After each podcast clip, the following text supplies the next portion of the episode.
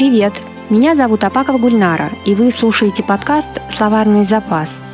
Это история про то, как я пишу черновик и занимаюсь продвижением личного бренда, чтобы издать свой первый роман. Перед тем, как мы начнем, хочу сказать спасибо радиостанции «Шок» за техническую поддержку, а группе The Air Cats Band за композицию «Летний вечер». Именно она звучит в подкасте.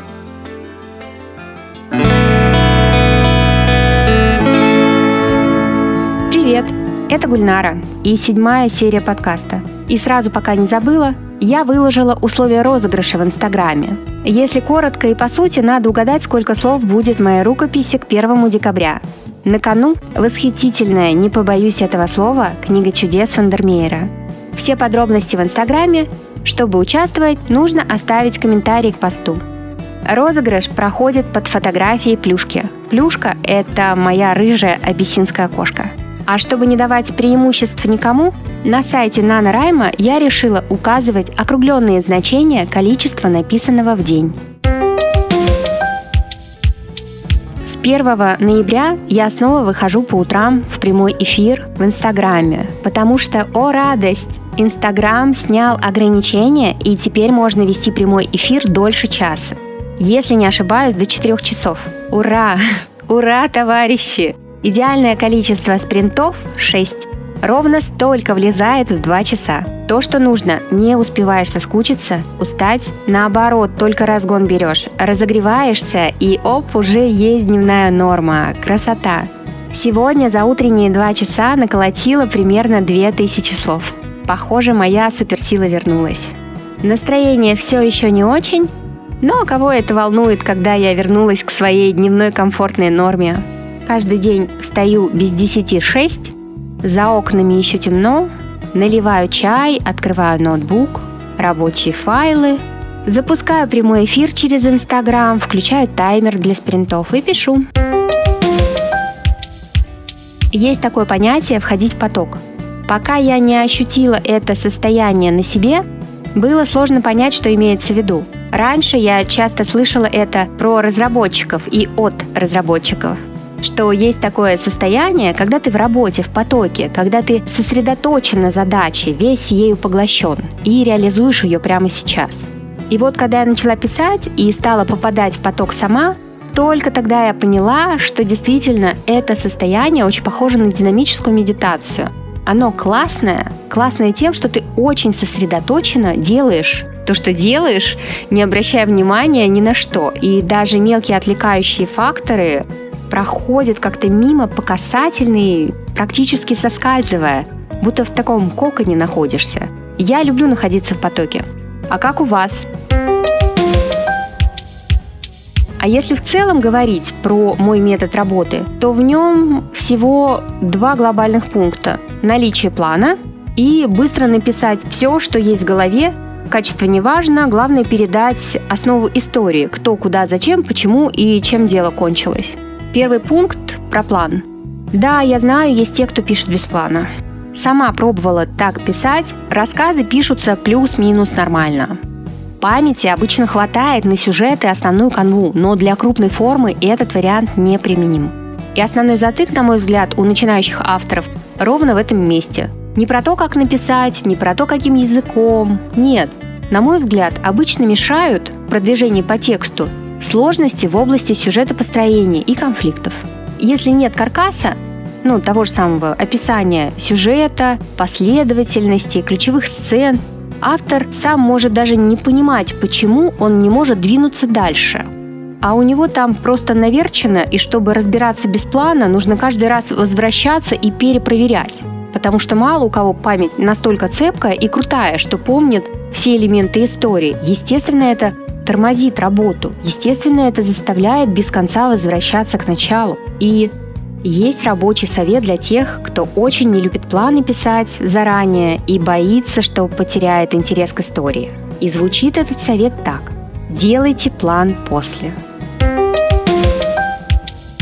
Другими словами, после того, как написали кусок текста, внесите его краткое описание в план, укажите действующих лиц, место действия, основной конфликт или идею, для чего этот план, спросите вы, если человек уже написал сцену? Зачем тратить время? Я отвечу. Затем, чтобы автор, придумывающий на ходу сюжетные повороты, сам себя не запутал и не заморочил. Такой постфактум написанный план даст возможность понять, что уже описано, какие герои вплетены в повествование и какие сюжетные ходы задействованы. Поможет не повториться, а следовательно не потратить пустое время. Я считаю, что каждый должен попробовать написать текст без плана и с планом, чтобы понять и убедиться, какой метод подходит лучше. Думаю, многие противники плана думают, что это убивает творческое начало, ну, сам план. Ну, come on, ну как может убить творческое начало краткое описание сцены? В общем, у меня есть подозрение, что отсутствие плана загубило больше текстов, чем его наличие, потому что, когда ты написал план и потерял интерес к истории, ты можешь историю отложить, а потом когда-нибудь вернуться, и у тебя все твои идеи будут перед глазами. Можно будет поправить что-то или перепридумать, или увидеть нарушения в логике. А когда ты не фиксируешь ничего, даже суперкрутые идеи, с которыми ты не справился, пропадают где-то в чертогах разума. Просто забываешь про них. Кстати, я считаю, что это нормально, когда случается такое, что идея, пришедшая в голову, опережает уровень нынешнего мастерства, и ты понимаешь, что тебе надо дорасти и как-то доучиться чтобы ее реализовать. А вот чтобы ее не забыть, хорошо бы записать, выписать, положить в надежное место, тайное. Подальше положишь, поближе возьмешь. Я зачастую встречаю в своих записках какие-то классные идеи и понимаю, что я их записывала черт знает когда. И от того, что я описываю, мне хватает для того, чтобы в дальнейшем поработать поплотнее с этой идеей. Когда в процессе работы с актуальным текстом приходит мысль, или какая-то новая идея, которая очень просится сразу в работу, такое бывает, прям заслоняет тебе все. Ну, очень клевая тема. Я прям рекомендую делать как я. Я выписываю ее и кладу отлежаться, чтобы она не заслоняла работу и не мешалась под ногами, пока я работаю над актуальным текстом. Ну и чтобы не забылась, конечно. Второй пункт. Про первый быстрый черновик. Самое важное для меня – это быстро написать первый черновик от начала до конца. Потому что каждый раз, когда я сажусь писать, моя основная задача – это выписать основное, изложить в более-менее понятном и логичном виде, чтобы когда я приступлю к редактированию, я могла понять, что же я написала. Мне важна скорость по двум причинам. Во-первых, чтобы разогнаться к моменту, когда меня потащит уже сила инерции. Даже если я устану, а я устану от текста обязательно, даже если мне вдруг покажется, что я плохо написала, инерция дотащит. Во-вторых, чем быстрее я выпишу черновик, тем больше вероятность, что текст получится цельным. Важно понимать, что цельным не в смысле удачно и набило с первого раза, нет. Цельным в смысле однородным по стилистике и качеству, то есть, если черновик получится плох, то равномерно плох. Если хорош, то равномерно хорош. И на мой взгляд, чем менее однородным по стилистике и ошибкам получается текст, тем сложнее его редактировать и дорабатывать. Возникает ощущение композиционной эклектичности, такой Франкенштейн, с которым очень сложно работать. Поэтому, начав писать, я никогда не возвращаюсь в начало текста и не перечитываю и не редактирую, пока не допишу. Чтобы понять, что уже написано или освежить в памяти сюжетные повороты, конфликты, коллизии, я использую поэпизодный план. Почему не перечитываю и не редактирую? Потому что перечитывание будет вести к редактированию, а в один момент времени можно либо писать, либо оценивать текст. Редактировать значит прочесть, оценить и доработать. А для меня это значит выпасть из написания черновика. Если и сравнивать это с чем-то, то для меня это как врубить стоп-кран, когда поезд несется там по 300-400 км в час. Я почти неминуемо слечу с рельсы и не достигну точки назначения, то есть не допишу черновик. На мой взгляд, именно эта когнитивная особенность мышления – причина того, что многие начинающие авторы, не признающие пользы плана, не доходят даже до первой четверти своей истории, до первого переломного момента. Но что происходит? Автор придумал историю или персонажа классного, или у него есть несколько крутых поворотов сюжета. Автор решает, начну писать, а там как-нибудь вывезу. И да, это тоже метод вполне. Я считаю, что каждый должен попробовать писать с планом и без, так как только так можно понять, что тебе ближе. Я так считаю, до сих пор, да. И как я уже неоднократно говорила, на мой взгляд, любой писатель волен делать со своим текстом что угодно и использовать любые методы работы с текстом. Нет универсальных методик, какие подошли бы всем без исключения. Так вот, Наш автор на энтузиазме бросается писать. Начало получается задорное и стремительное. Все круто. Герой на месте, завязка, описание, а потом все резко останавливается. Причина? Да какая угодно, вариантов миллион. Рассмотрим вариант, когда автор план отрицает. Обычно встает автор в тот момент, когда непонятно, что должно происходить с героями дальше. Плана нет, о чем писать дальше не ясно, Основные идеи уже все выписаны. И вот автор не может двинуться дальше, а если не писать дальше, то, по моему опыту, тянет перечитать, что ты там успел написать.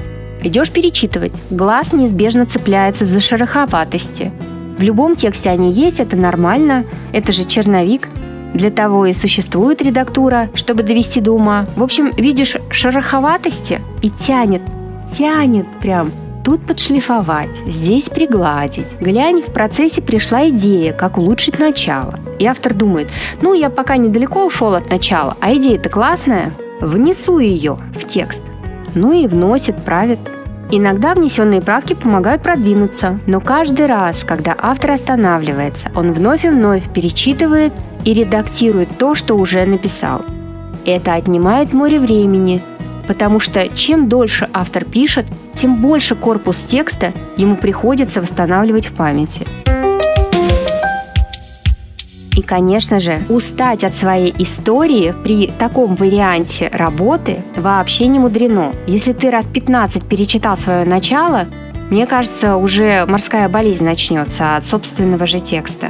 В общем, такой вариант работы для меня вообще страшный сон. Я выбрала другой вариант. В моем случае Первый черновик нужно выписать максимально быстро. Из точки А в точку Б я мчусь галопом, высоко поднимая колени, да на самом деле как угодно, да хоть ползком, лишь бы донести, не расплескать сюжет и подробности. И когда я добежала до точки Б, закончила черновик, тогда я уже могу со спокойной душой, не перечитывая, отложить рукопись. Самый-самый первый, самый страшный, ужасный, некрасивый черновой черновик отложить в долгий ящик. И пусть он там лежит себе почивает. Месяц, а лучше два, и только после этого я возьму его на редактуру. Как вы понимаете, я вам сейчас свои мечты озвучиваю.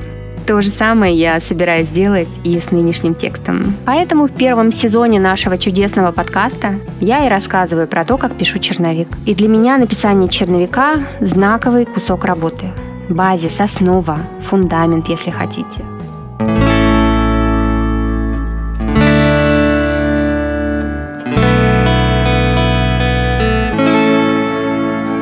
Я прекрасно понимаю, что первый шаг к готовой рукописи, а следовательно к роману, это написание черновика от начала и до конца. Только тогда я со спокойной душой сделаю небольшой перерыв перед тем, как приступить к редактированию. И пока я не закончила черновик, мне желательно не останавливаться. Это все, о чем я хотела с вами сегодня поговорить. Спасибо, что дослушали до конца. До встречи через неделю. Пока.